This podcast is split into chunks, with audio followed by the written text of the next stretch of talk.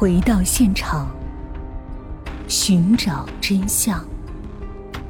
小东讲故事系列专辑由喜马拉雅独家播出。三十九年后，警方在曼森家族曾居住的农场中又发现了两个秘密墓地。这一发现也证实了长久以来人们认为曼森家族还杀害了更多无辜者的猜测。苏珊·阿金森就曾说过，曼森家族曾在山谷、沙漠中杀过人，而至少有十一个人的尸体一直没被发现。但根据美国法律，控告对象已经入狱服刑之后，警方则不能再动用公用资金进行深入调查，据此，该案不了了之。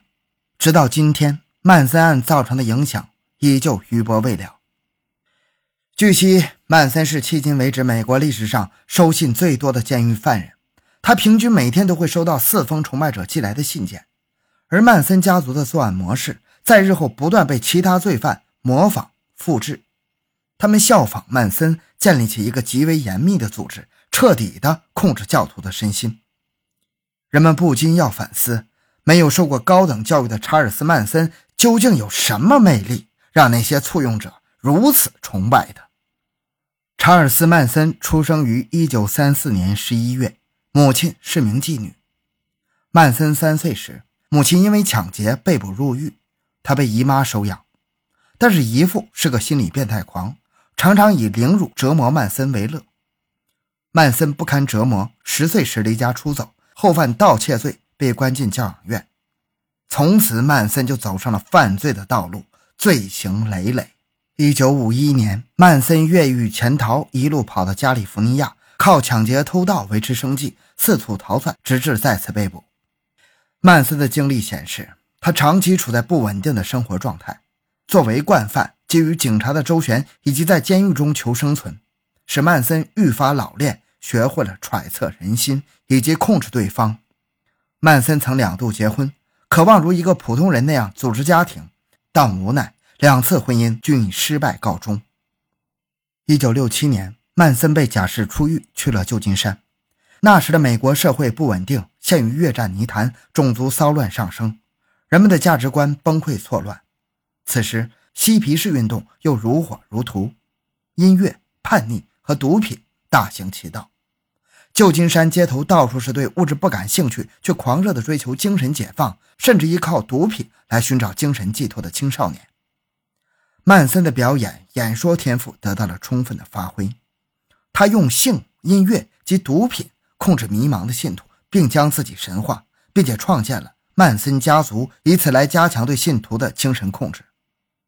一九六八年，曼森带着三十多名忠实信徒来到了洛杉矶，一个废弃的农场成了他们的根据地。他们常常在一起唱披头士的歌。曼森对信徒们说自己是耶稣转世，宣扬自己对爱、和平、自由的演讲，声称他能率领信徒躲进一个无底洞。过上幸福美满的生活。到了一九六九年，这个组织已经有近一百个成员。组织里的女性被分派去卖淫贩毒，男性则以抢劫偷盗为业，大家过着群居的生活。一九六九年，曼森创作了一首名为《曼森杀人王》的歌，想请音乐制作人特瑞梅切尔为他录成唱片，梅切尔拒绝了。恼羞成怒的曼森命令三女一男前往梅切尔的住处，以最残忍的方式处决里面住着的人，并且不能留下活口。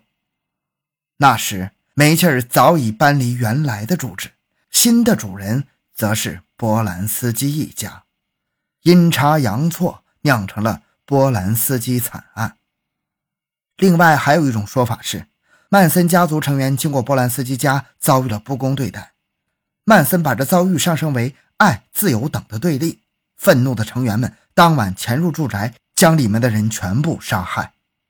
不难看出，有过悲惨童年经历的曼森，世界观和价值观被严重扭曲。虽然他总是宣扬爱与自由，但其实他的内心只崇尚暴力。他的表演天赋掩盖了他冷漠残酷的内心。一直以来，他就没有正常生存的手段，没有受过足够的教育，没有被爱和温暖教化。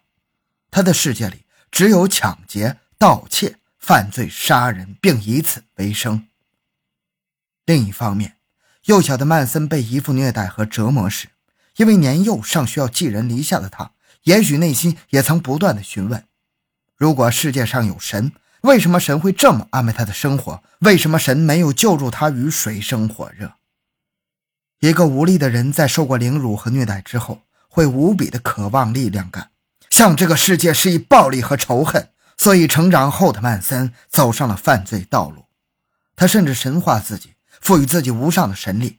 这种被扭曲的拯救情节，正是他幼年内心虚弱的极端发展。他渴望被赋予的神力，实际上只有暴力。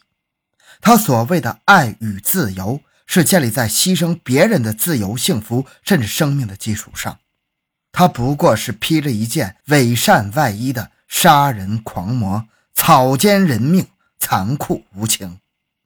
而那些声称渴望爱和自由等精神追求的年轻人，美国社会的动荡导致他们内心的不安，同时又因为正处在青少年时期，叛逆心理的发展加上曼森的蛊惑，使他们沦为曼森杀人的帮凶，乃至直接操刀者。